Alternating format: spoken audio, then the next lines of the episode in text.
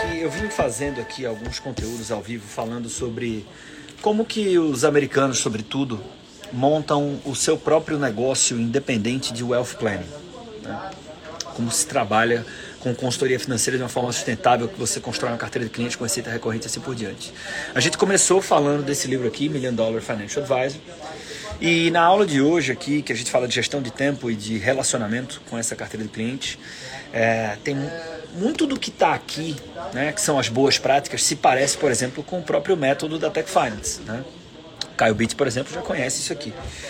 E como fala de gestão de tempo, eu fiz algumas aulas é, no começo do ano, em janeiro, que eu falei sobre. Bem, estamos lendo o um livro chamado A Única Coisa, lá no Clube do Livro, e uh, o Essencialismo. Né? Então, tem alguns conceitos aqui sobre isso também, mas dessa vez eu vou ler menos o livro e eu vou trazer mais um pouco das boas práticas. Tudo bem, pessoal, sejam todos muito bem-vindos. Né? Inclusive, o nosso papo hoje deve ser um pouquinho mais objetivo. Se isso aqui chegar para a turma do Clube do Livro, é, eu espero que você goste também, tá? Se você está ouvindo isso aqui através do Clube do Livro, é, seja muito bem-vindo também. Vamos lá. Como é que o Caio Bitt, que está aqui, conquista autoridade? Veja, coisa que eu falo muito, né? A decisão de você delegar a alguém é, o, o que deve ser feito com seu patrimônio não é uma decisão tão trivial assim. Pô, as pessoas dão muito duro, doam tempo de vida, que é a coisa mais sagrada que nós temos, para ter algum dinheiro.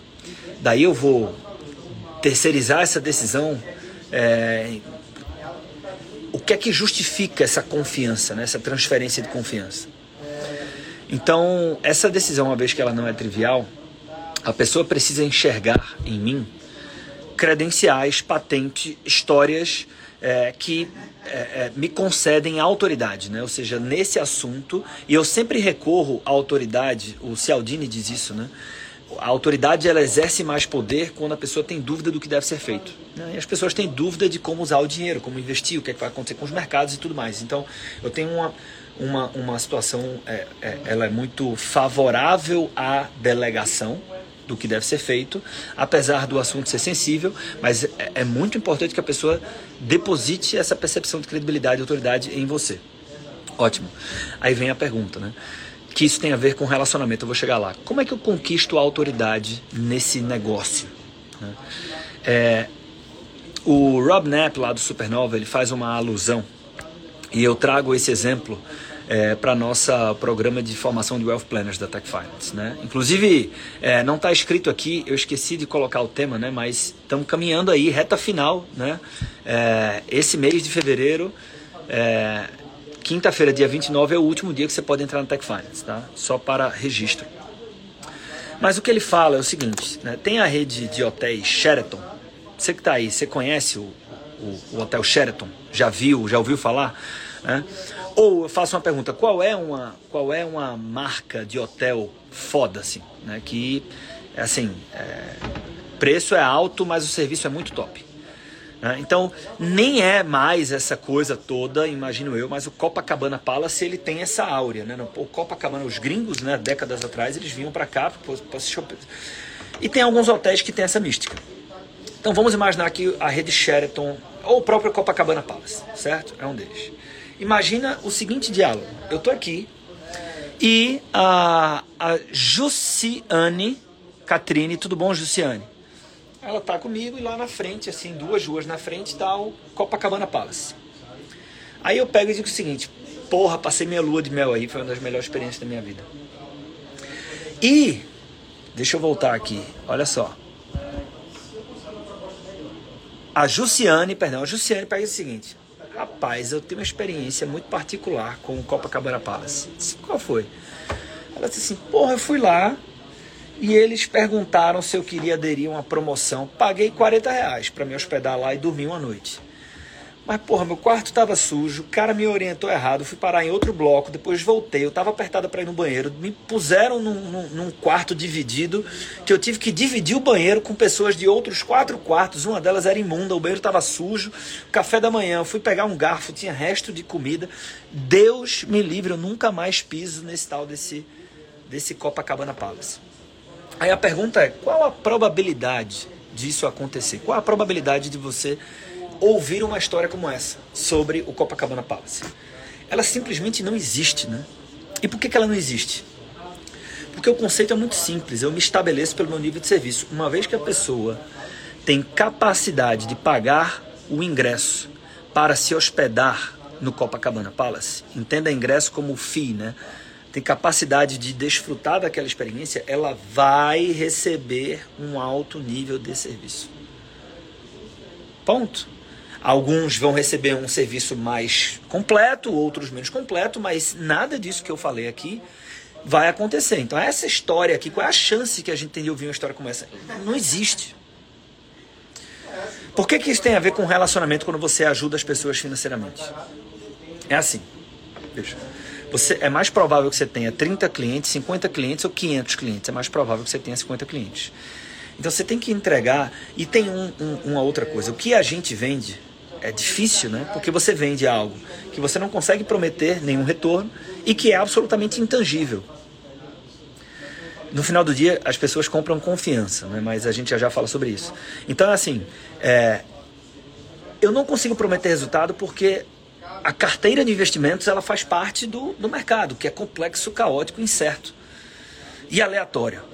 Então, é, eu não consigo, uma vez que taxa de juros sobe e desce, que os mercados sobem e descem, que moedas sobem e descem, que bolsa sobe e desce, eu não consigo exercer autonomia nem controle para garantir performance é, é, é, é, lida como retorno ajustado ao risco. De tal maneira que o que é que eu posso fazer? O que é que está ao meu controle? E o que também é relevante para o cliente? Um nível excepcional de serviço. Então, para isso, isso traz algumas implicações para o meu modelo de negócio. Por exemplo, quem que eu vou atender? Lá na Tech Finance, só para quem não sabe, chega um ponto do teu negócio, e isso é às vezes no iníciozinho dele ou depois que você já fica maduro, né? Que alguns clientes não é estratégico para você atender esse cliente. Então, para isso a gente tem uma mesa proprietária para atender esses clientes em seu nome, atender por você e para você. Na mesa proprietária tem uma régua, a gente consegue atender clientes que têm um patrimônio de 250 mil mais. No nosso modelo não existe exigência mínima de patrimônio. Então você pode atender quem tenha 40 mil reais. Sendo que um modelo de wealth, um modelo de gestão patrimonial, não é feito para quem tem estes níveis de patrimônio. Se você vem aqui, por exemplo, Million Dollar Financial Advisor, a defesa aqui é que você não invista tempo em relacionamentos com clientes que têm menos de 100 mil.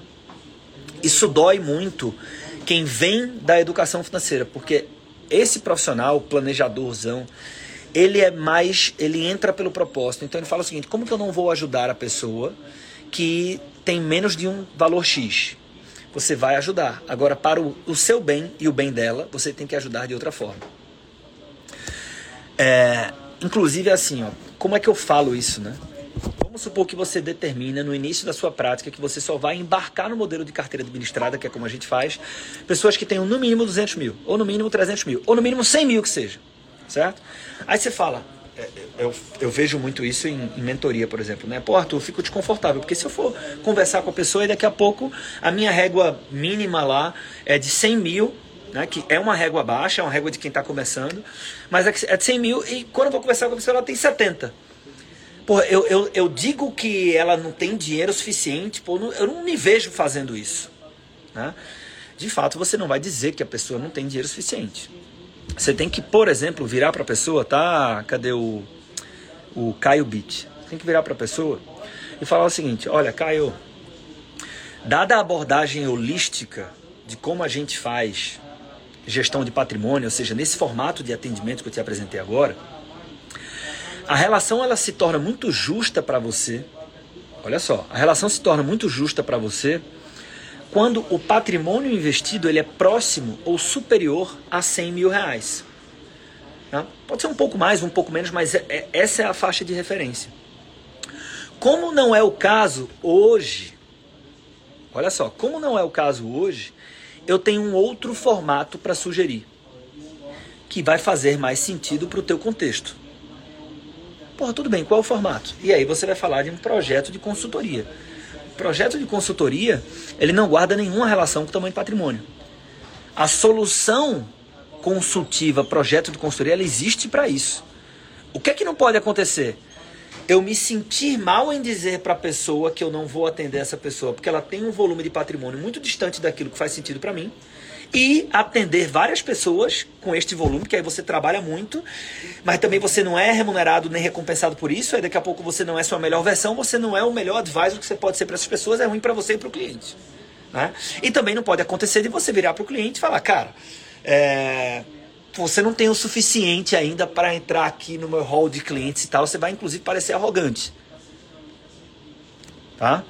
Então, é, para tudo tem uma solução, né? Você tem que ter uma clareza muito grande, olha só. É, não existe a probabilidade de eu entrar no Sheraton e ser muito mal atendido. Pode acontecer um acidente e tal, mas não é o modelo de negócio. Com um Wealth Planner é a mesma coisa eu não consigo me estabelecer e conquistar a percepção de autoridade pelo retorno da carteira do cliente sempre, porque tem coisas que nem eu nem o cliente nós não controlamos. Como é que eu estabeleço essa percepção de credibilidade e autoridade e um baita relacionamento junto ao meu cliente por um nível de serviço excepcional, que eu repito muito lá dentro da Tech Finance, é o que é inquestionável para um wealth planner é a entrega de um nível de serviço excepcional. Por isso que a gente tem limite de famílias que a gente atende. Quem não está preocupado com isso, cara, quanto mais cliente, melhor. Por isso que você tem um limite de, de famílias que você vai atender. Agora, você não consegue saber de antemão quem que se enquadra nisso. Por isso que é importante ter esses caminhos aqui, né? Por exemplo, eu vou repetir isso aqui porque isso eu acho que não está no master plan. Eu fui lá conversar com o Luciano e aí eu porra, apresentei todo o modelo de como é que funciona, pá, não sei o quê. E ah, seja usando o guia, que é a ferramenta lá da Tech Finance, ou não, para quem conhece aqui, eu tomo conhecimento de que Luciano tem 190 mil reais. E a minha, a minha, no meu intervalo ótimo, né, meu nível mínimo de patrimônio para cuidar da família é de 300 mil. Por 190 é menor do que 300 mil. Como que eu conduzo essa fala? Vou falar de novo aqui. Assim, poxa, Luciano, olha só. Dada a abordagem holística, tá? Nesse formato de atendimento que eu te apresentei, a relação se torna muito justa para você quando o patrimônio investido ele é muito próximo ou maior que 300 mil reais, na forma como eu atendo os meus clientes aqui. Tá? Como não é o seu caso hoje, eu tenho um outro formato para sugerir porra, que formato é esse e tal? E aí a gente caminha, né? E esse outro formato é o projeto de consultoria. Lembrando, projeto de consultoria, a pessoa pode ter 30 mil reais, mas tem tanta entrega educacional. Né? Você, você já viu alguém perguntando quanto que você tem de patrimônio para saber se a compra desse curso é adequada ou não? Pô, investir em educação, faço essa desassociação, né? Agora, quando eu faço uma gestão do patrimônio, existe essa associação. Então, é, aí a gente leva para projeto de consultoria. Pois bem, quando que, veja, relacionamento exige tempo. Por isso que é tão importante você ter clareza de quais as referências de patrimônio te interessam e quais referências de patrimônio não te interessam. Tá? Então, é, uma coisa importante de, de perseguir é patrimônio mínimo das famílias que você atende. Existem exceções, sim. Quando é um cliente estratégico, é o filho de um cliente importante, isso faz sentido. Existem exceções? Outras? Sim, também. Potencial do cliente. Então, nesse caso, o Luciano tinha 190, eu quero cliente que tem 300 mais, mas ele tem uma capacidade de aportar 15, 20 mil reais por mês. Já já ele vai chegar lá. Né? É, e tem uma outra coisa que é o Share of Wallet. Né? Que esse é um outro conceito também. Inclusive, a gente está discutindo para colocar isso, porque é uma informação que as corretoras conseguem disponibilizar dentro da plataforma lá, junto à gestora. Mas é assim, o que é, que é o share of wallet? Né? É, é a, o percentual do patrimônio total do cliente que eu faço gestão.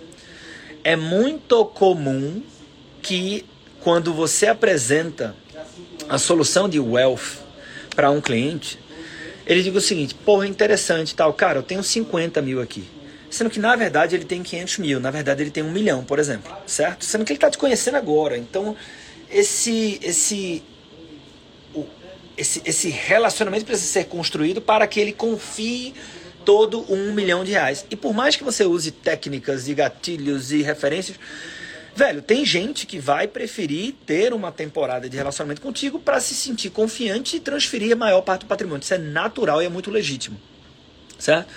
Sendo que A grande pergunta é, vamos supor que o cliente, deixa eu pegar aqui um outro, vi aqui, ah, deixa eu ver aqui, o, o Rodney. Rodney é meu cliente e ele tem comigo lá no BTG uh, 400 mil reais, certo?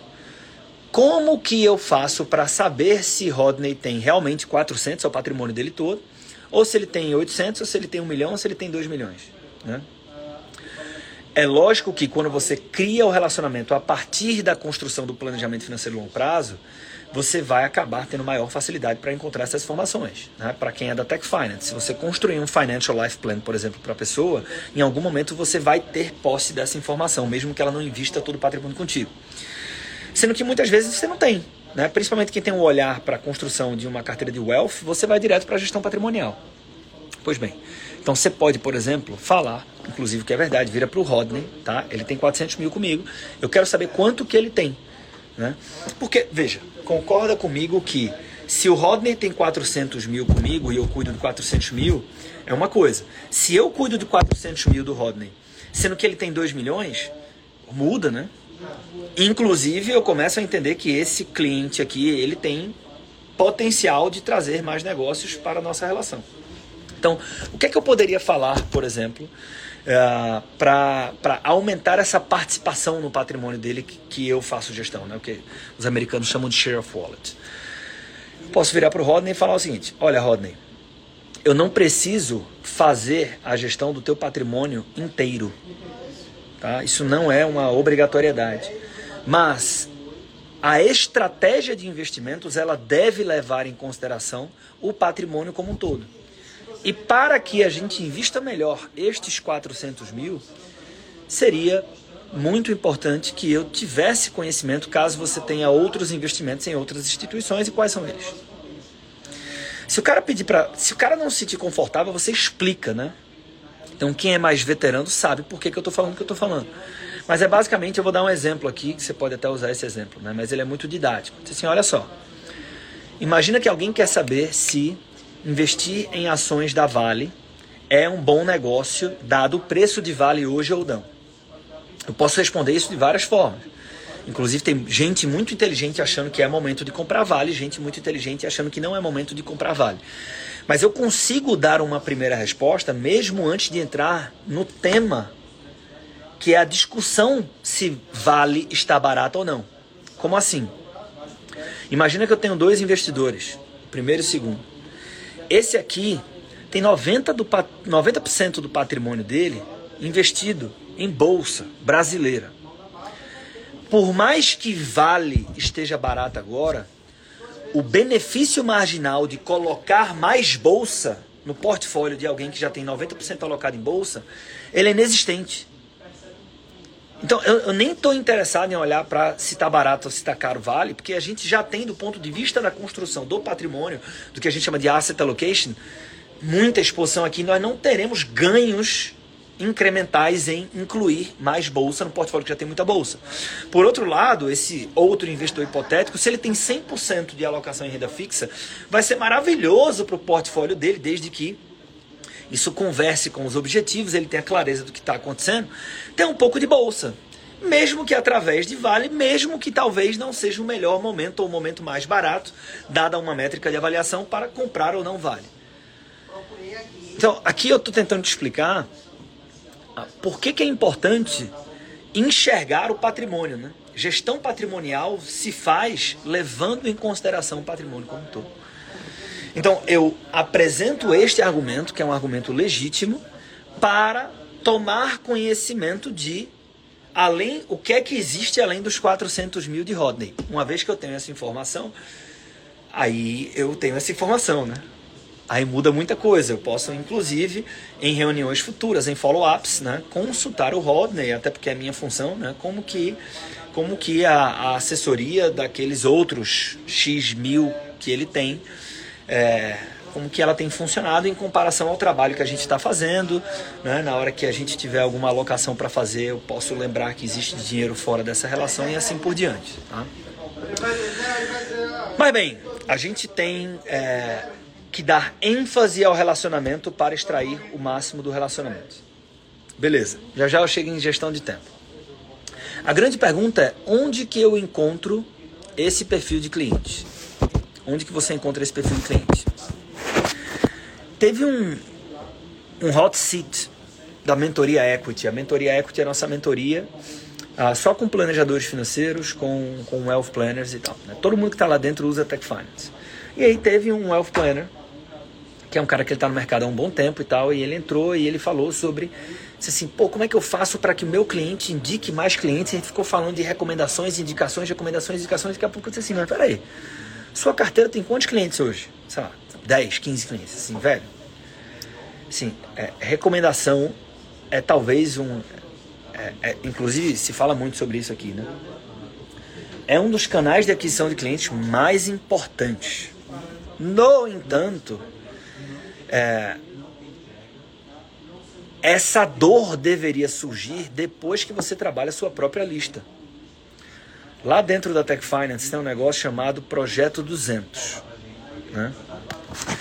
A origem do Projeto 200, se você for cascavilhando, assim, é como os japoneses ensinaram a turma da Prudential lá no Japão no início a encontrar seus primeiros clientes. Né? É lógico que depois que as pessoas que você conhece acabam, né? De onde que vem seu estoque de oportunidades de potenciais clientes? Das indicações dessas pessoas. Sendo que isso é só quando acaba, né?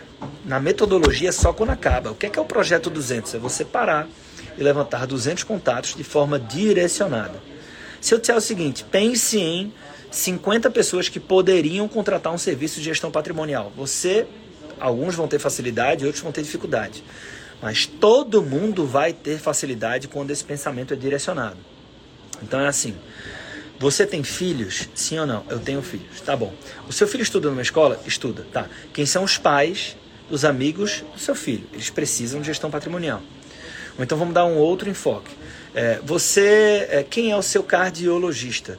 Quem é a ginecologista da sua esposa? Quem é a sua ginecologista? Né? Ela precisa de gestão patrimonial. Né? Onde que você viveu na infância? Quais são os seus amigos de infância? O que é que eles fazem hoje? Talvez eles precisam de gestão patrimonial. Quando você se faz as perguntas de forma direcionada, você encontra muita lista. E aí, velho, eu vejo uma coisa assim que é meu maluco, é um exercício de auto, de procrastinação, mas de auto, é, é, é, auto fugiu a palavra aqui, mas é como você é, comprometesse o seu próprio desempenho. Né? Que é você tá querendo fazer um curso de stories, depois um curso de marketing, depois um, um, um, sei lá, uma outra certificação e você nem trabalhou a sua própria lista. Então onde que você encontra os clientes? Tem gente que te conhece que nem sabe que você trabalha com finanças. Aí depois tem gente que te conhece que sabe que você trabalha com finanças, mas não sabe o que você faz o que você faz. Né? As pessoas precisam tomar conhecimento disso. Uma das ferramentas que tem lá na Tech Finance é a Mini Express, né? que é um projeto de apresentação do que você faz, do jeito que você faz, para pessoas que podem te indicar clientes ou se tornar seus clientes. Beleza.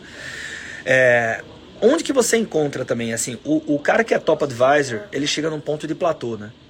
Que é, já não tem tanto volume de recomendações, ele já usou muito a lista dele. Então, se você for pegar materiais é, gringos, você vai ver que é um ponto em comum, todos eles vão definir que você tem que criar a habilidade de interagir em contextos não profissionais. Ou seja, você tem que fazer parte da comunidade do seu potencial cliente. Por isso que eu sou um cara que defendo, por exemplo, a audiência mínima viável. É, é um conceito que assusta algumas pessoas, mas é, quando você tem a clareza muito grande de quem é o seu cliente ideal. Né? Então, por quem é o teu cliente ideal? Quais são as características? O que é que ele faz? Qual é o patrimônio que ele tem? Porque essas pessoas têm grupos de interesses similares, participam de comunidades similares, né? Então daqui a pouco você faz o seguinte, pô, eu vou fazer tênis, eu vou pro crossfit, eu vou pro clube do vinho, eu vou pro, pro, pra academia, é, eu vou para o grupo da igreja, comunidades. Comunidade, você participa de algumas. Né? E aí tem gente que diz assim, pô, mas eu não quero ser o cara chato do churrasco, que no meio do churrasco vai dizer, inclusive, como estão os seus investimentos. Você não vai fazer isso, porque isso dificilmente vai dar resultado. Tudo que você tem que fazer é, em vez de ser uma pessoa interessante, ser uma pessoa interessada. Muitos de vocês já ouviram falar, isso vem desde Dale Carnegie. Né? É, tem um cara chamado Otto Scharmer, eu falo sobre ele no módulo de relacionamento lá dentro do Tech Finance, que ele diz que o diálogo entre duas ou mais pessoas, ele muda não antes de mudar de acordo com o que você fala, ele muda a depender da qualidade da sua escuta. Tá ligado quando você conhece alguém que a pessoa fala: "Olá, tudo bom, Roberto, prazer" e você nem presta atenção no nome da pessoa, você simplesmente está preocupado em sorrir e falar o seu nome, até porque 10 segundos depois você nem lembra mais o nome da pessoa. Você, porra, acabei de conhecer o cara, como é Roberto e tal. Qual é a técnica para guardar o nome? Porra, para isso é só prestar atenção. Literalmente, é só prestar atenção, olhar e falar: opa, tudo bom, Roberto? Prazer, Arthur. Um minuto depois você sabe que é Roberto, a não ser que você conheça 15 pessoas ao mesmo tempo. Pois bem, é, e onde que eu estou querendo chegar? Se você senta do lado de alguém, você tem a oportunidade de conversar com alguém, nesses grupos, nessas comunidades, né? e você verdadeiramente se interessa pela história da pessoa, você vai parecer uma pessoa interessante para ela. E depois fazer um follow-up para falar do teu serviço de gestão vira a coisa mais fácil do mundo. Vou dar exemplos práticos aqui. Mas é, é e velho, isso é muito interessante porque Teve até um amigo que me parou na academia esses dias e disse assim: Pô, eu vi que você. É, alguma coisa que ele leu lá do Como Fazer Amigos Influenciar Pessoas. Ele disse que leu esse livro muito tempo atrás e que ajudou muito na carreira dele. Ele fala: Porra, muito legal e tal, não sei o quê.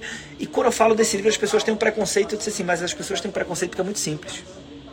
Tem coisas ali que são muito simples, né? E a gente não gosta do simples. Eu gosto da sofisticação, eu gosto de falar difícil e tal.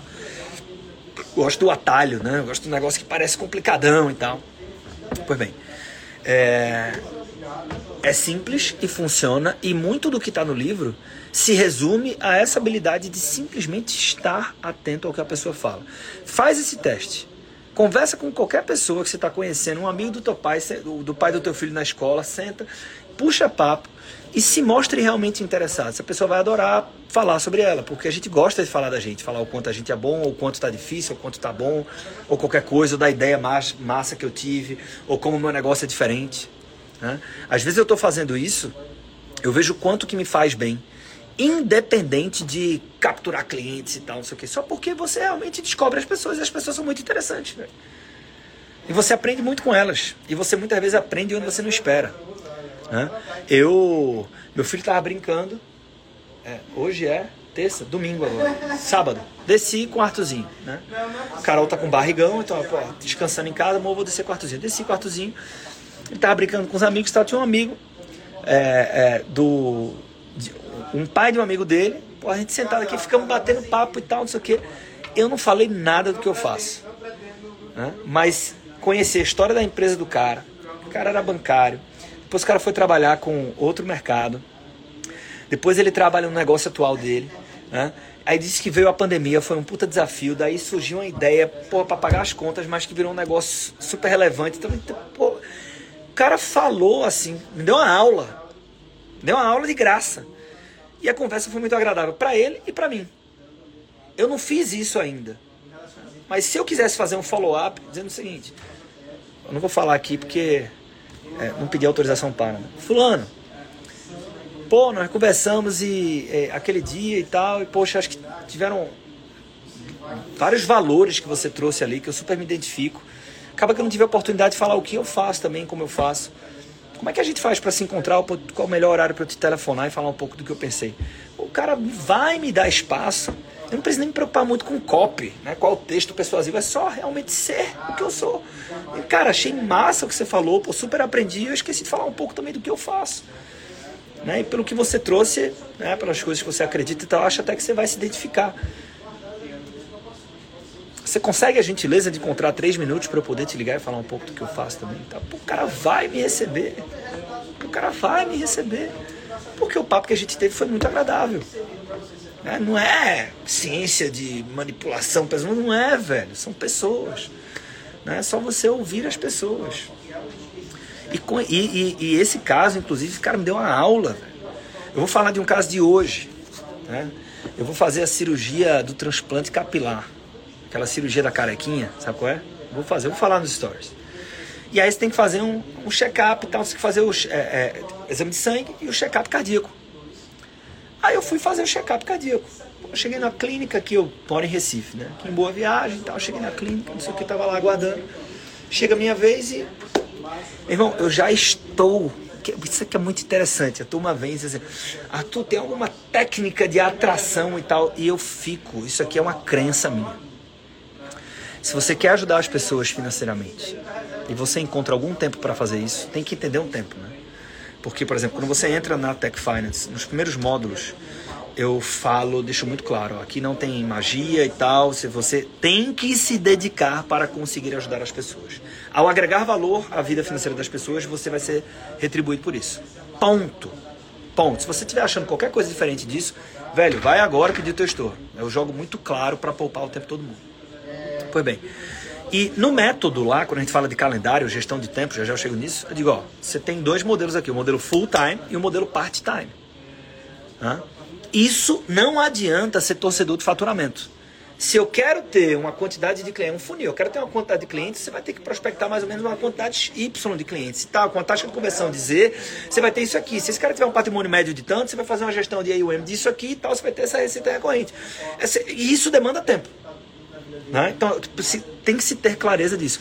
Mas mesmo que você seja part-time, mesmo que você seja um caso de transição, que está no banco, está infeliz e quer fazer isso e tal, é impossível, a não ser que tipo, você não nasceu para isso e por algum motivo você está insistindo. É impossível você não ter uma carteira com 10, 20 milhões. Tá? É muito. Eu acredito nisso. Aí você pode dizer o seguinte: Arthur, não acredita, tá tudo certo. Né? O Charlie Munger dizia isso: nós não temos que concordar em todas. Né? Então eu tenho uma crença nisso. Por quê? Porque é um fucking método, né? Se você segue, se você tiver a disciplina de seguir o método, você vai. Pode ser que você demore um pouco mais. Você vai ter sua receita recorrente mensal de 10 mil, você vai ter um patrimônio de sugestão de uns 20 milhões e tal, e isso acontece, né? Agora tem que seguir o método. Pois bem, o que eu acho mais curioso é que é, parte do tempo você já tem. Então veja, eu já vou fazer a minha cirurgia. Eu já vou fazer minha cirurgia, presta atenção. Eu já tenho que fazer o check-up cardiológico. Cardíaco, acho que. Aí eu vou lá, tal, tô esperando. Eu não saí do escritório para fazer agora, eu vou fazer um exame médico.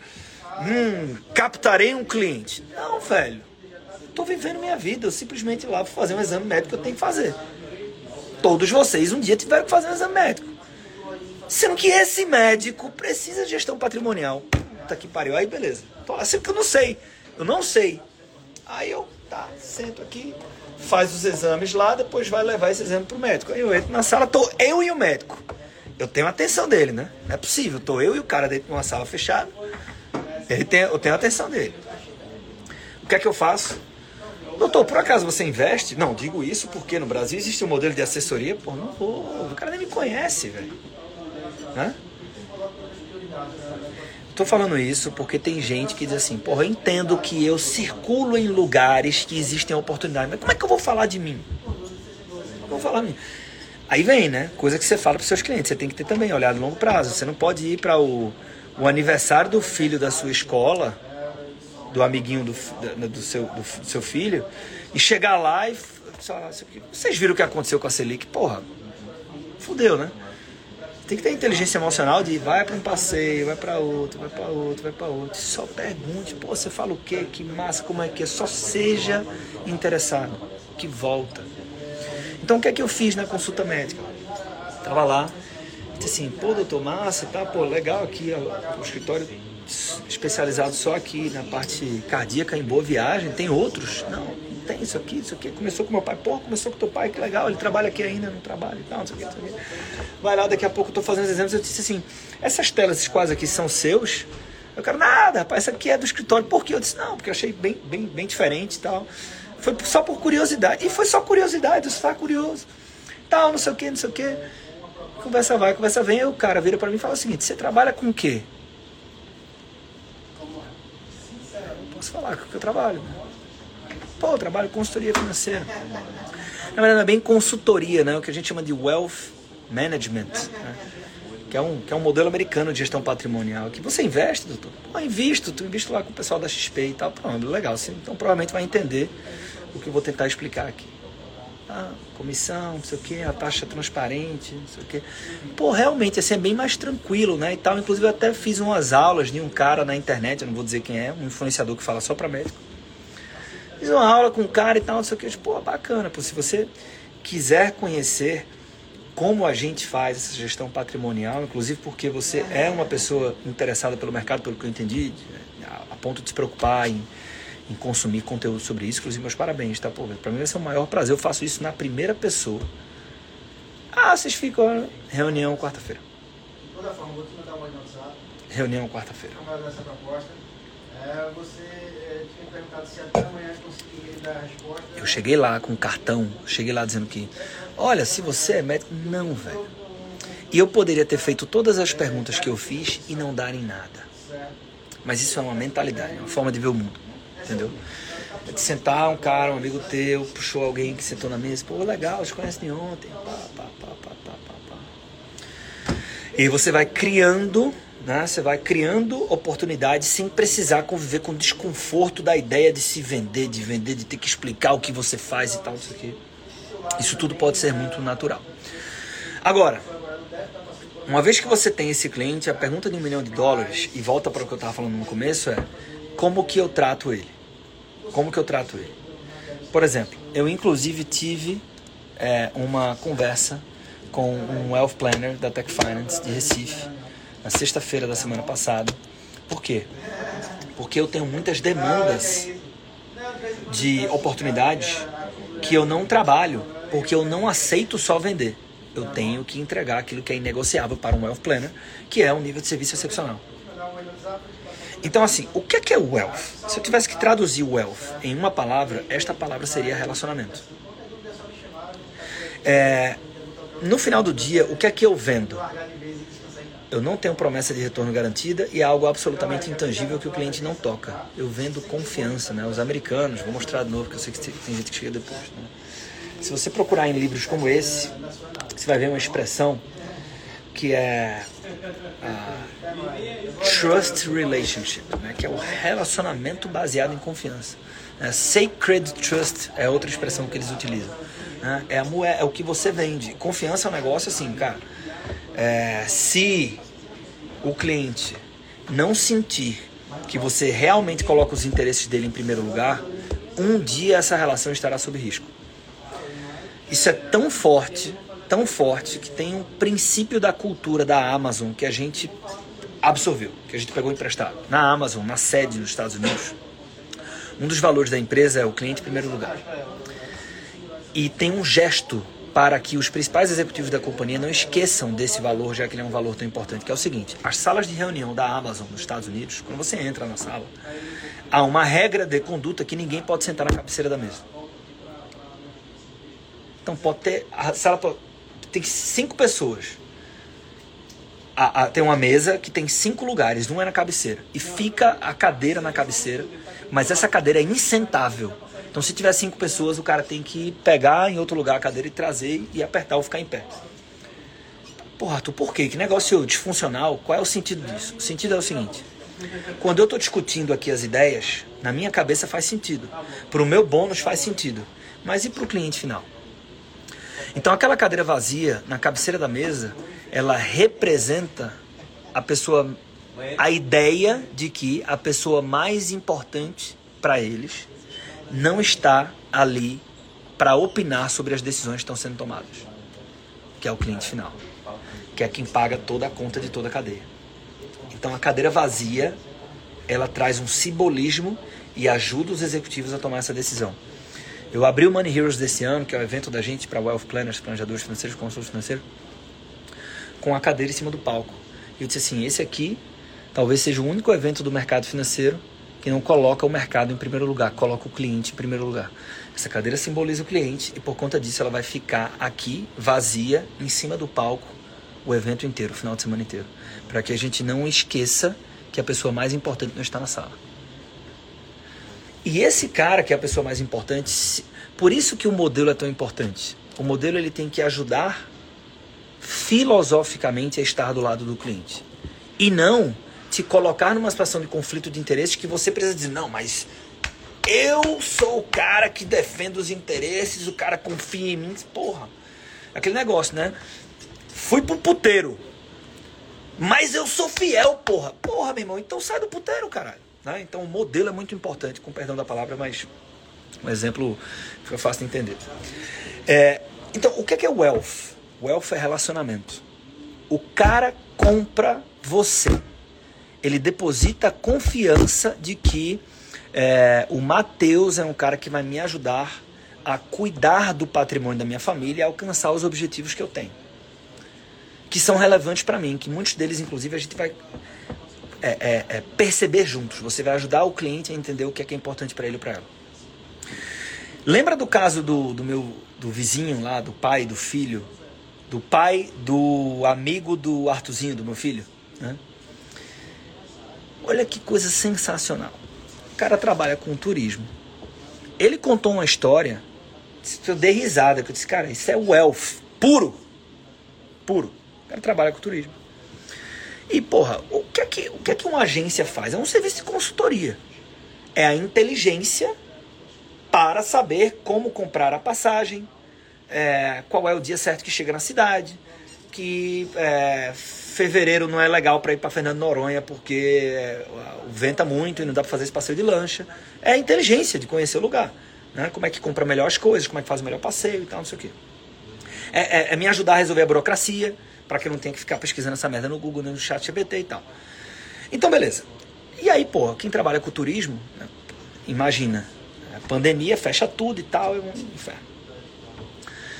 E ele teve uma sacada brilhante, ele disse assim, porra, estava nem previsto contar a história aqui, mas ela, ela traz uma lição importante. Né? E também, nas entrelinhas, né, o tanto que você aprende quando você simplesmente se doa a ouvir e aprender com as pessoas e conhecer a história das pessoas. Então tive uma aula de MBA com esse cara, despretensiosamente sentado na cadeira do parquinho. História real de sábado agora, sábado à noite. Aí ele disse assim: Porra, eu tive uma sacada, velho. Tava todo mundo fudido, aperreado com o negócio que tinha comprado passagem, não sei o não sabia o que fazer, como é que. brigando com companhia aérea. Eu peguei o canal de atendimento da minha agência, eu estava em casa mesmo, e disse assim: Olha, pode falar com seus amigos, familiares é, quem tiver dúvidas é, de como proceder, o que fazer, dos direitos que tem, pode consultar aqui o meu canal de tira dúvidas, meu canal de atendimento, independente de ser cliente da agência ou não, que nós vamos atender. Puta merda aí. Gente pra cacete e tal, não sei o que. Ele foi lá e foi ajudando. Obviamente fez um mailing tremendo, criou relacionamento com pessoas que não tinha, que viraram seus clientes pós-pandemia, né? Não precisa nem, nem falar, né? o óbvio que precisa ser dito.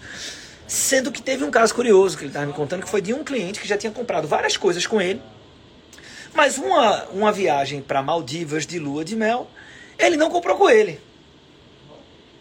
E esse cara entrou em contato com ele, porque já era a última alternativa, né? E disse assim, puta merda, ele tá super aperreado, é uma viagem muito cara e tal, não sei o quê. E ele tinha mandado o orçamento para ele dessa viagem. E como esse cliente veio tirar dúvida com ele, ele comparou, né? Ele viu que o cliente preferiu comprar em outro lugar por conta de dois mil reais de diferença. Aí deu uma ferida no ego, assim, disse, porra, já prestei tanto serviço pro cara e tal, não sei o quê. Beleza. E aí, pô, ele fez o que ele faz. Ajudou o cara, tal, tal, tal, tal, tal, tal, tal, não sei o quê. E chegou um ponto, e não estava recebendo nada por isso, né? Que o próprio cliente disse assim, poxa, fulano, tô extremamente envergonhado aqui, cara, porque, pô, não comprei contigo, e na hora que deu errado, a turma lá também não tá me ajudando. Tu tá prestando esse serviço aqui, me ajudando tanto, porra, não sei o quê. Pô, próxima vez pode ter certeza que eu vou comprar contigo. Ele, não, cara.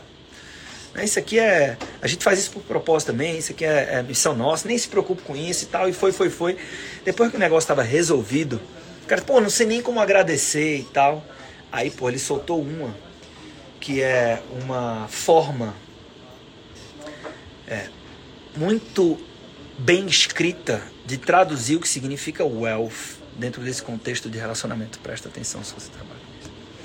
Diz assim, vamos supor que o nome do cliente dele, só para não entregar demais, seja Paulo, Paulo Aurélio, tá? Seja Paulo.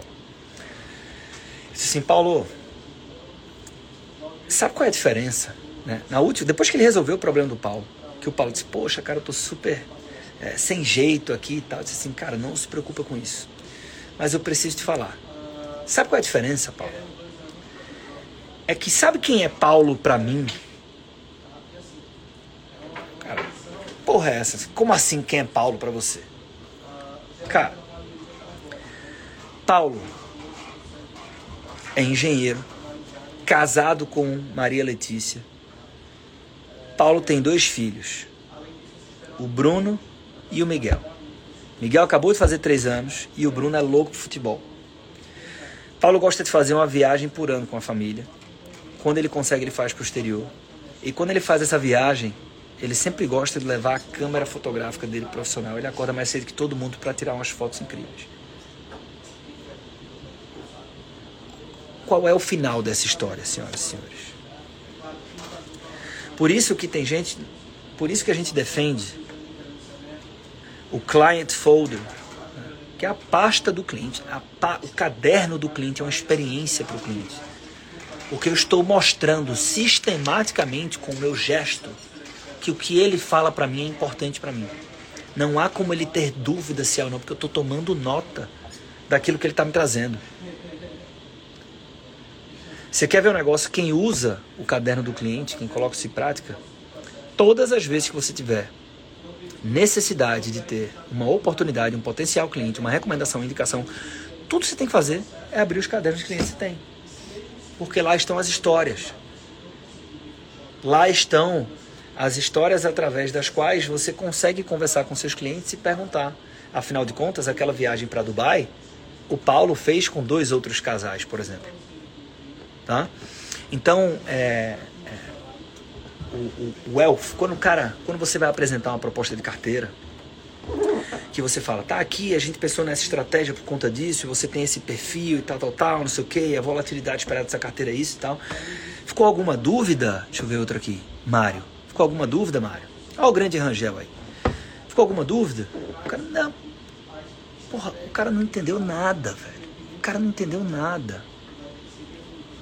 Sabe que os hermanos falam, la garantia sou eu? Né? É assim, não tem dúvida. Né? A, a, a, o entendimento é você. Não tem dúvida porque ele confia, que ele comprou confiança. É lógico que tem um cara mais técnico, menos técnico, que ele aproveita aquele momento ali para se educar também. Mas no final do dia, é isso. Né? O cara diz que não tem dúvida, porque o importante é você saber que Paulo é casado com Maria Letícia, que tem dois filhos, que não sei o quê. Né? Porque é sobre isso. A preocupação do cara no final do dia é que isso esteja em ordem. Pois bem, é, e isso é muito mais fácil de ser conquistado quando ele não tem dúvida de que para você ele está em primeiro lugar, que é aquela analogia da cadeira que eu fiz. Qual é o grande problema? Grande problema, eu vou conectar os assuntos aqui, tá? que é relacionamento com gestão de tempo. Olha só. O grande problema é que eu não consigo ir ao mercado ou ir na Shopee e comprar 400 gramas de intimidade. Ou comprar, você entendeu, né? Um quilo e meio de confiança. Não dá para fazer isso. Inclusive, intimidade é um negócio que necessariamente se cria a sós. Né?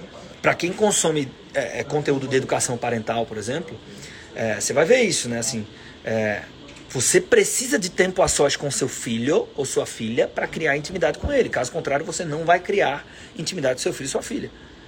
Tem que ter tempo a sós. Né? A turma que sempre tem, sempre, tá? Mas é muito longe de mim, dada a complexidade da tarefa, querer ser uma pessoa que vai ditar regras sobre como criar A, B ou C. Não sou esse cara não vou fazer. Eu quero fazer um comentário pontual do ponto de vista de construção de intimidade. Se sempre há um ababá entre nós, eu terei um baixo nível de intimidade com meu filho. Ponto. Constatação. Por quê? Porque intimidade não se compra no mercado e só se constrói a sós. Beleza. Com seu cliente final a mesma coisa. Então, velho, não adianta se esquivar de reunião tem que falar com o cliente, não dá só para trocar o WhatsApp. O cliente é estratégico, pô, paga um almoço pro cara, chama o cara para conversar. se possível, tenha reuniões presenciais. Tá? Se possível, tenha reuniões presenciais. O método original do Supernova é 1242, onde você tem 12 pontos de contato mensais, quatro reuniões trimestrais de avaliação mais profunda do portfólio, dos resultados, etc. Das quatro, duas em, in person, né? duas presenciais. O método é isso. Assim mesmo, faça o que você quiser. Duas reuniões das quatro trimestrais você tem que sentar com o cliente. Porque alguns diálogos só acontecem quando você está pessoalmente. Algumas histórias só acontecem quando está lá. Tem que. Na metodologia a gente adapta isso. Né? 12, 4, 1. 12 encontros, é, 12 pontos de contato mensais. Destes 12, 4 são revisões trimestrais.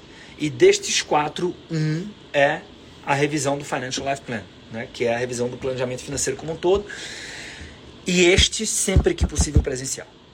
E este sempre que possível presencial. Tá? Então qual é o grande problema aqui de tudo isso que eu estava falando? É que tudo isso exige tempo. Tá? Vamos lá é, encontrar os clientes certos, fazer com que a pessoa deposite confiança em você, que tenha um share of wallet maior, né? participar das comunidades, é, é, é, é ser uma pessoa interessante, não interessada, quer dizer o contrário, interessada e não interessante, é, tratar a pessoa com um relacionamento sincero, tudo isso exige tempo. A única forma de construir relacionamento é dedicando tempo. E aqui eu conecto as coisas, relacionamento com gestão de tempo. É muito difícil fazer gestão de tempo hoje em dia, velho. É muito punk rock, velho. É muito difícil. Esse é o tipo de assunto que todo mundo presta atenção, porque tá todo mundo fodido. Ninguém sabe por onde começa, ninguém sabe o que fazer. Um dos exercícios mais ricos que eu fiz, pessoal e profissional, foi na virada do ano. Eu, eu me questionei. Aí isso tem influência desse livro aqui, né? Eu mostrei no começo. Eu me questionei. O que é prioridade para mim? Saúde pessoal e profissional. Saúde pessoal e profissional. O que é, que é prioridade para mim? Ele até faz uma provocação que prioridade vem do latim, que é a primeira coisa. E é ingenuidade nossa achar que só mudando a palavra eu vou conseguir ter várias primeiras coisas. Na hora que eu mudo de prioridade para prioridades, eu acho que vou conseguir fazer, executar e tratar várias coisas como a primeira, mas por definição etimológica há apenas uma primeira coisa. E eu, puta que pariu. Então o, o tem um, o exercício, o outro livro que a gente está lendo no Clube do Livro, A Única Coisa, o próprio título já diz, né? Muito embora até agora eu estou na metade do outro livro, esse livro é muito superior ao outro, né? Mas o outro tem, tem, suas, tem suas, seus méritos também. Mas o fato é o seguinte, cara, o que é, que é a coisa mais relevante para você? para não correr o risco de você errar nessa. Você tem que chegar no final do ano e falar o seguinte: meu irmão, o ano foi foda, teve um monte de coisa ruim que aconteceu, um monte de imprevisto e tal, mas isso aqui eu não tirei da frente. Isso eu cuidei. Do ponto de vista profissional, olha só, do ponto de vista profissional, é, quando você fala, aqui eu estou falando de quem é Wealth Planner, tá? Turma da Tech Finance. Aliás, se você quiser conhecer a Tech Finance, vai fechar a Tech Finance, tá? Vai fechar a Tech Finance. É, só vamos a de fevereiro. Então, ou me manda uma mensagem pessoal, ou escreve conhecer, que aí você vai receber um convite para conhecer a plataforma por dentro, tá? Para você avaliar se faz sentido para você ou não, você trabalhar nesse mercado. É, mas atenção, wealth planners né? wealth planners, né? É, planejadores financeiros e assim por diante. Se o relacionamento é a base desse negócio e a única forma de construir relacionamento é dedicando tempo, quando você olhar para a sua agenda, para o seu calendário, tem que ficar evidente que esta é a coisa mais importante para você. O exercício que eu comentei, que foi fantástico, que eu fiz, que me fez repensar uma série de coisas, foi: eu sou um cara que usa agenda. Eu peguei a minha agenda, velho peguei a minha agenda e fui passando o olho em todas as semanas e vendo o que é que eu de fato fiz.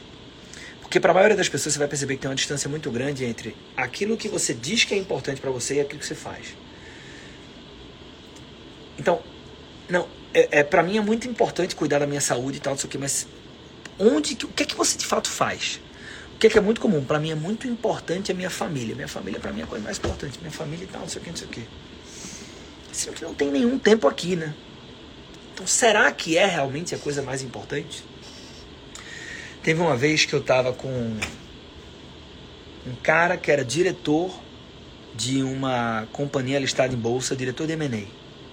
A gente se conheceu na época da Deloitte. E estamos falando assim de como era difícil equilibrar essas coisas, né? Família, trabalho e tal. O assunto era esse. Tava eu, ele, essa conversa tem uns, sei lá, uns sete anos, me marcou muito. E outro cara chamado Hugo Soares, grande amigo, faz tempo que eu não vejo ele, empresáriozão, né? A gente se conheceu na época da Smart Fit. E aí esse diretor de M&A, executivo de companhia listada em bolsa, imagina, né? O cara, puta merda, o cara tem dia que almoça, tem dia que não almoça. E ele tinha uma, um, uma filha ou duas filhas na época, né? Aí eu sei que ele tá dizendo, caralho, tá foda, velho. Tá foda, porra, a mulher tá reclamando pra caralho, não consigo, tô trabalhando muito e tal, não sei o que, mas tô ganhando grana e tal, então a temporada. Porque o que eu penso é o seguinte, e aí ele trouxe a receita pronta, né? levantou a bola pro Hugo cortar. Ele disse assim: Porra, eu tô aqui, sei lá, com 40. Então, velho, até 50 é carga pra caralho pra formar um patrimônio. 55 o cara vai dando uma reduzida ali, mas também, porra, nesse processo de. E aí, pô, quando der 55, eu vou criando o, o, a minha ponte para os 60 dar uma boa reduzida, já ir reduzindo 55 até 60 com 60 dou uma boa reduzida que aí, porra, eu tô preparado e, e aí o cara, porra, chega mais junto na família. E até lá, o que é que eu faço? Como eu não posso dedicar tempo, eu fico muito atento ao tempo de qualidade, tá? Não sei o que, não sei o que. Ele falou um negócio que, bem, com as palavras dele, falou melhor do que isso, e que é o que muita gente faz, e beleza, não estamos aqui para determinar a regra de nada. Sendo que esse empresário, que tava na mesa, o Hugo, ele disse assim: Porra, o plano é do caralho, se você não morrer com 55, né? Aí ele, peraí, porra, quer me fuder e tal? Não, não, não, morrer não, mas se você ficar inválido, então. Ou então, velho, se você não separasse, qualquer coisa, velho. Né? Então, uma das coisas que a gente discute, né? A, a, o planejamento financeiro, ele exige a discussão da finitude, né? Porque no plano chega ao final da vida em algum momento. A gente quer que esse final demore muito, né? Mas é, conseguir falar sobre isso de forma deliberada sem nenhum problema né, é, nos traz planos de vida muito mais robustos. Né? O exemplo mais clássico é o do seguro. Né? Conseguir falar sobre esse assunto, o cara percebe que ele precisa contratar um seguro. O cara percebe que, para a maioria dos casos, vírgula, se você tem filhos e você não tem um seguro, você é um covarde. Mas não é que o cara. Não é como se a pessoa conscientemente dissesse, saísse de casa dizendo estou sendo covarde por mais um dia. É porque ela simplesmente ela não conseguiu, é, ela não percebeu isso ainda. Né? E aí o nosso exercício é mostrar isso. Né? Não mostrar que você será um covarde, mostrar a importância disso aqui. Enfim. Então, é, essa. A, essa história de que é a agenda, voltando, esse grande parênteses, né? ela que conta, não importa o que você diz. Né? É, é, é mais ou menos como o Taleb. Quem gosta do Taleb, o que o Taleb fala, que ficou muito famoso por essa frase, é I don't care what you think, show me where you put your money, né? Show, uh, show me where you invest. Então assim, velho, pode falar o que você quiser, seu dinheiro tá onde? Seu dinheiro tá onde? Então assim, porra, você é, tá aí falando sofisticado pra caralho sobre bolsa, sobre stock picking, sobre stock picking, teu dinheiro tá todo em ETF. Então fala de ETF, velho. Faz que nem o Morgan Housel chegou lá no final do livro A Psicologia Financeira e disse assim: Ó, vou te falar aqui.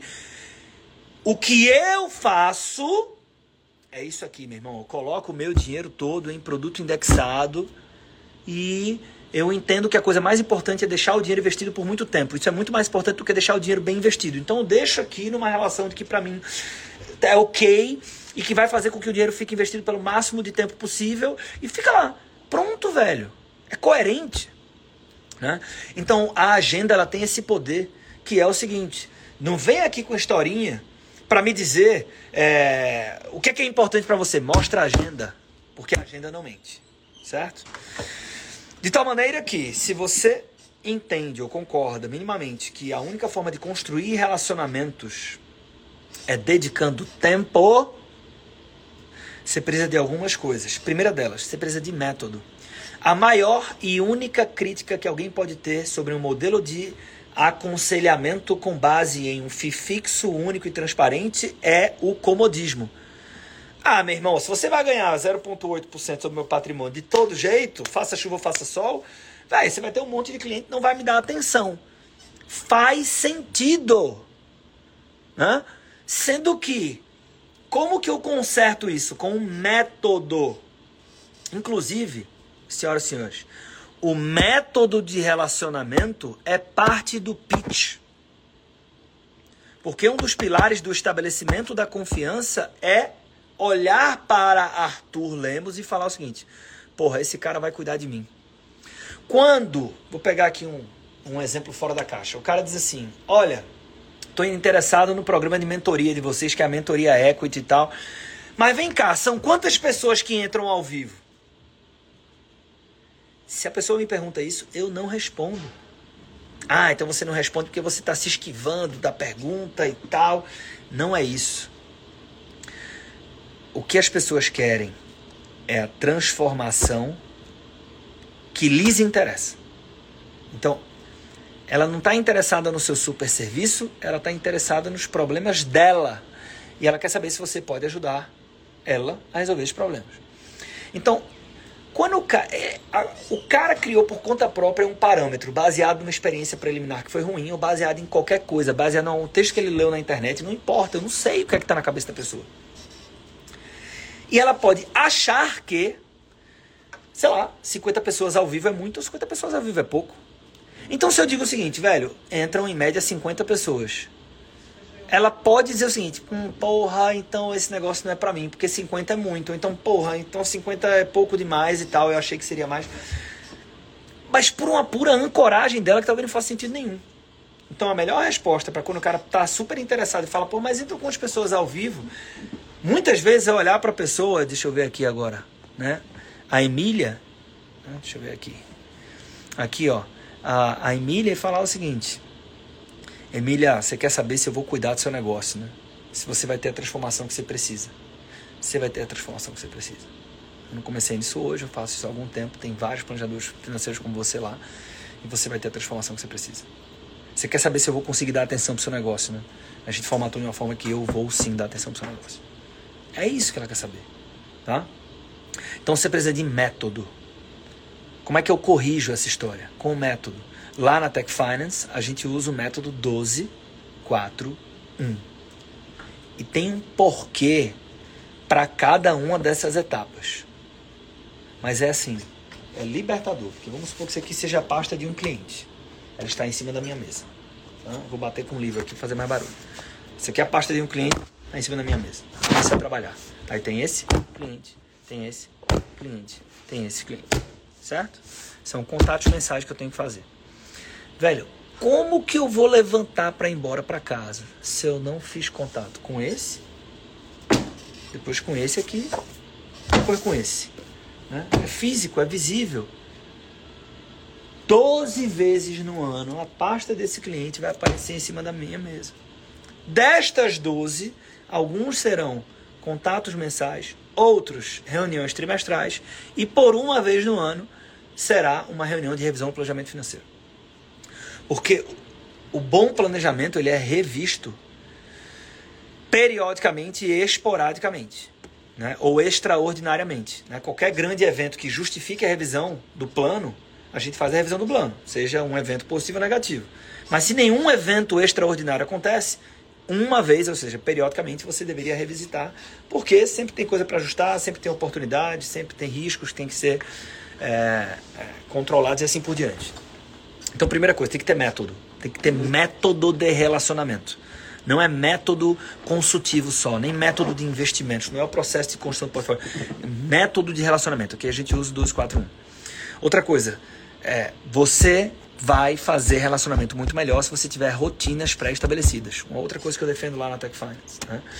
que os, os, os, os, os gringos fazem isso muito bem. É, qual é o, o plano de escovar os dentes que você tem para a próxima semana. Não existe, velho. É uma rotina. A rotina vira um processo. Porra, depois que eu tomo café da manhã, eu antes de tomar banho pela manhã, eu pego a escova, passo tal, e escovo o dente. Você fez isso tanto já virou uma rotina. a rotina é um ritual. E a grande beleza do ritual é que eu não tenho que usar o meu sistema 2, usando uma linguagem bem técnica aqui, né? Sistema 1, sistema 2, Daniel Kahneman e tal. Não é a parte do seu pensamento reflexiva, né? crítica. É o sistema 1, que é o sistema automático, né? Já vai lá, porra, banho, tal, pega escola, não sei o que. É natural. Isso se tornou um ritual. Então, assim, se eu preciso fazer lista, se eu tenho que ter todas as quintas-feiras uma lista, isso é um ritual de planejamento. Para quem que eu vou entrar em contato? Para quem que eu vou ligar? Né? Às sextas-feiras pela manhã eu faço o RC, que é meu ritual de contato. Eu ligo para essas pessoas usando esse script, ou pelo menos uma adaptação dele. Então, encontrar aqueles pontos que farão com que você entre em contato com potenciais clientes e tornar estes pontos, estas tarefas, uma rotina. É igual o departamento financeiro de uma empresa. Se o cara para quando tem um pagamento para poder fazer o pagamento, ele não tem produtividade. Então o que é que ele tem que fazer? Pô, os pagamentos são feitos às quintas-feiras às 14 horas.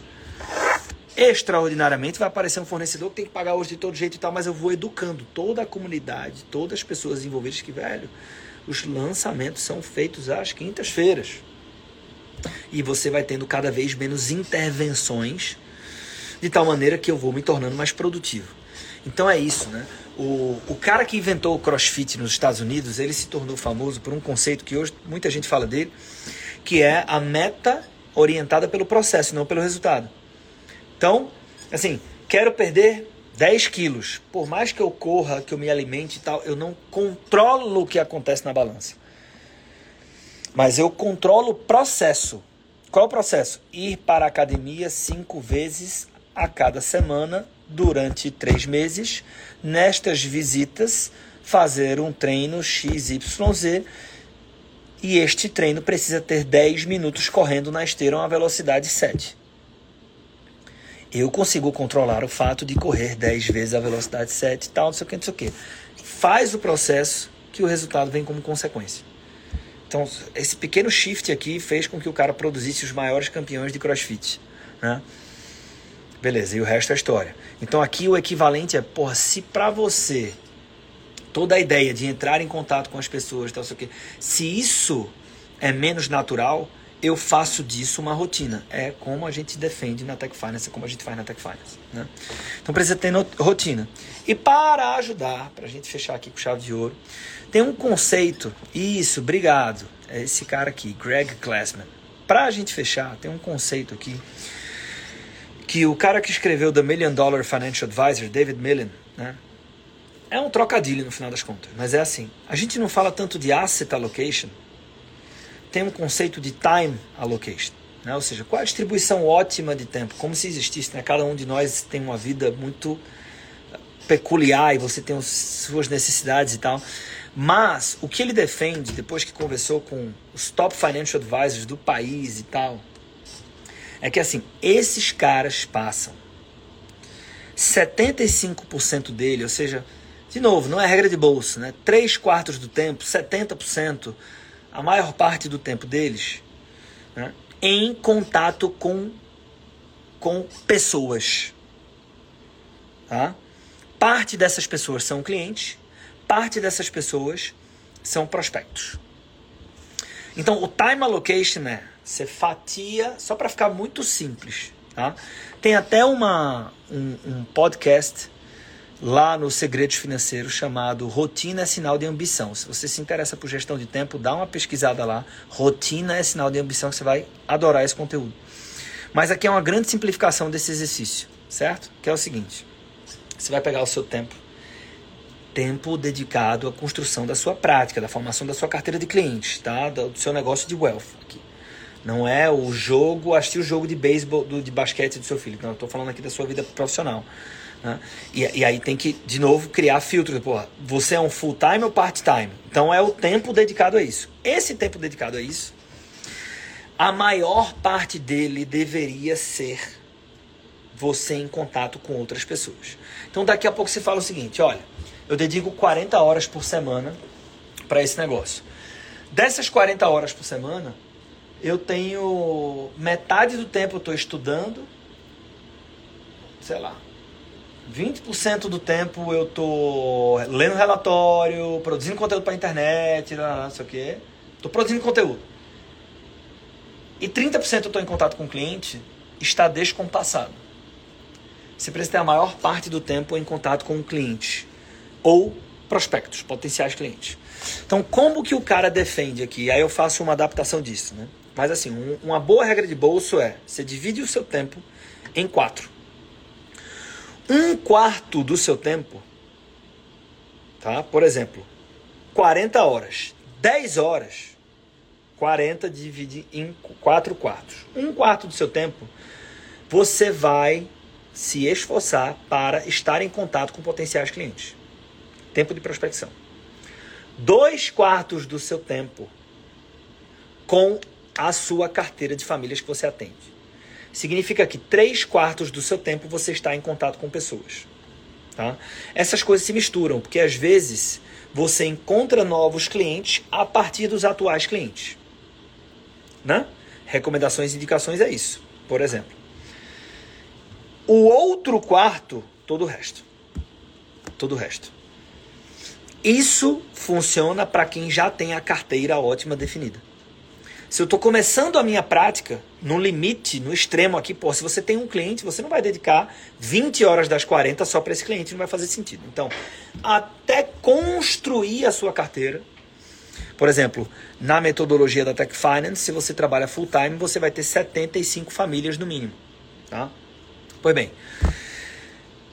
você inverte isso aqui, tá? Então você vai passar dois quartos do tempo, 20 horas prospectando, 10 horas, um quarto do tempo atendendo os clientes que você já tem e o outro quarto fazendo todo o resto. Tá? Isso aqui é uma boa regra de bolso. Mas qual é a importância da ideia do time allocation? É que você consiga fazer essa verificação. Olhar para a sua agenda e falar o seguinte: porra, beleza, eu tenho 40 horas aqui, eu passei mais ou menos, passei umas 25, 30 horas me relacionando com clientes ou potenciais clientes. Então, tá fazendo sentido. Pô, passei 30 horas me relacionando, tá fazendo sentido. Passei, velho, 8 horas das 40. Porra, será que eu não estou procrastinando? Será que eu não estou pesando a mão em achando que eu tenho que fazer 40 especializações? Será que eu não estou eu não tô estudando assim, Dá para começar sem o CEA. Mas, pô, eu quero tirar, tirar o CEA, tá, tá, maravilhoso, tirei o CEA. Daqui a pouco, será que eu não tô procrastinando, ou seja, justificando não fazer o que tem que ser feito sobre a justificativa que eu tenho que me né, dar um próximo passo e estou tirando CFP? Porque às vezes a próxima certificação é um, uma boa desculpa, né? Isso é muito contraintuitivo, tudo. Muito contraintuitivo. Daqui a pouco o cara tirou o CFP, ah, mas é o CGA. Tudo bem, mas quanto tempo Daqui a pouco o cara tá tirando se é feio, o cara já tem um CGA, assim, uma coisa. Puta merda. Então, peraí, peraí, peraí, peraí. O objetivo não é uma carteira, não é ter uma carteira de clientes de wealth, não é ter uma prática de wealth, não é montar um negócio.